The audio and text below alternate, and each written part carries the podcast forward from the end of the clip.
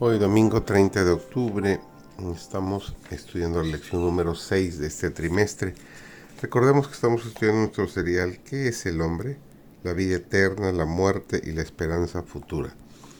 Servidor David González, nuestro título de hoy es Desde la fundación del mundo. Se habían dado profecías sencillas y específicas concernientes a la aparición del prometido. Adán se le dio la seguridad de la venida del Redentor.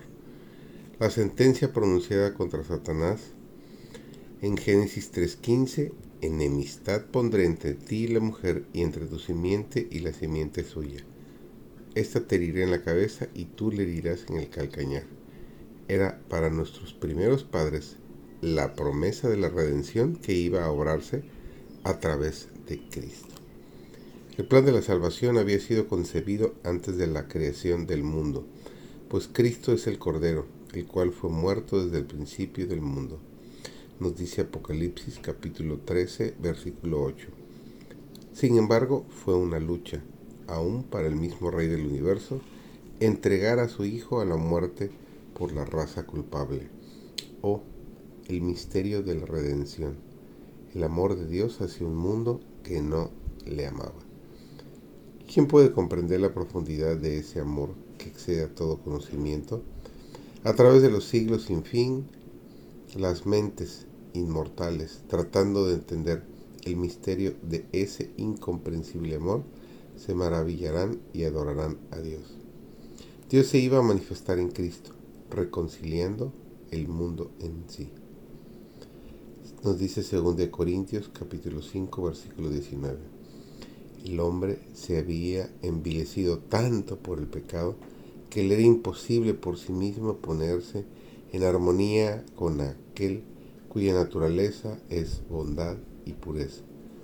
Pero después de haber redimido al mundo de la condenación de la ley, Cristo podría impartir poder divino al esfuerzo humano.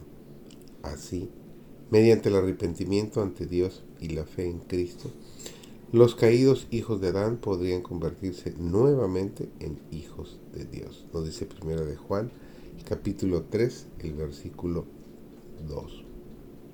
Pablo mostró cuán estrechamente había ligado Dios el servicio de los sacrificios con las profecías relativas a aquel que iba a ser llevado como cordero al matadero. El Mesías iba a dar su vida como expiación por el pecado mirando hacia adelante a través de los siglos las escenas de la expiación del Salvador. El profeta Isaías había testificado que el Cordero de Dios derramó su vida ante la muerte y fue contado con los perversos, habiendo él llevado el pecado de muchos y orado por los transgresores.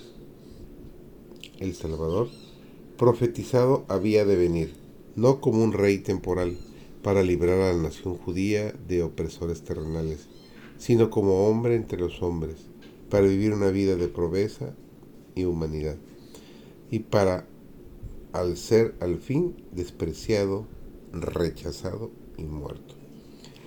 El Salvador, predicho en las escrituras del Antiguo Testamento, había de ofrecerse a sí mismo como sacrificio en favor de la especie caída, cumpliendo así todos los requerimientos de la ley quebrantada. En él los sacrificios típicos iban a encontrar la realidad prefigurada y su muerte de cruz iba a darle significado a toda la economía judía. Que tengas un maravilloso día.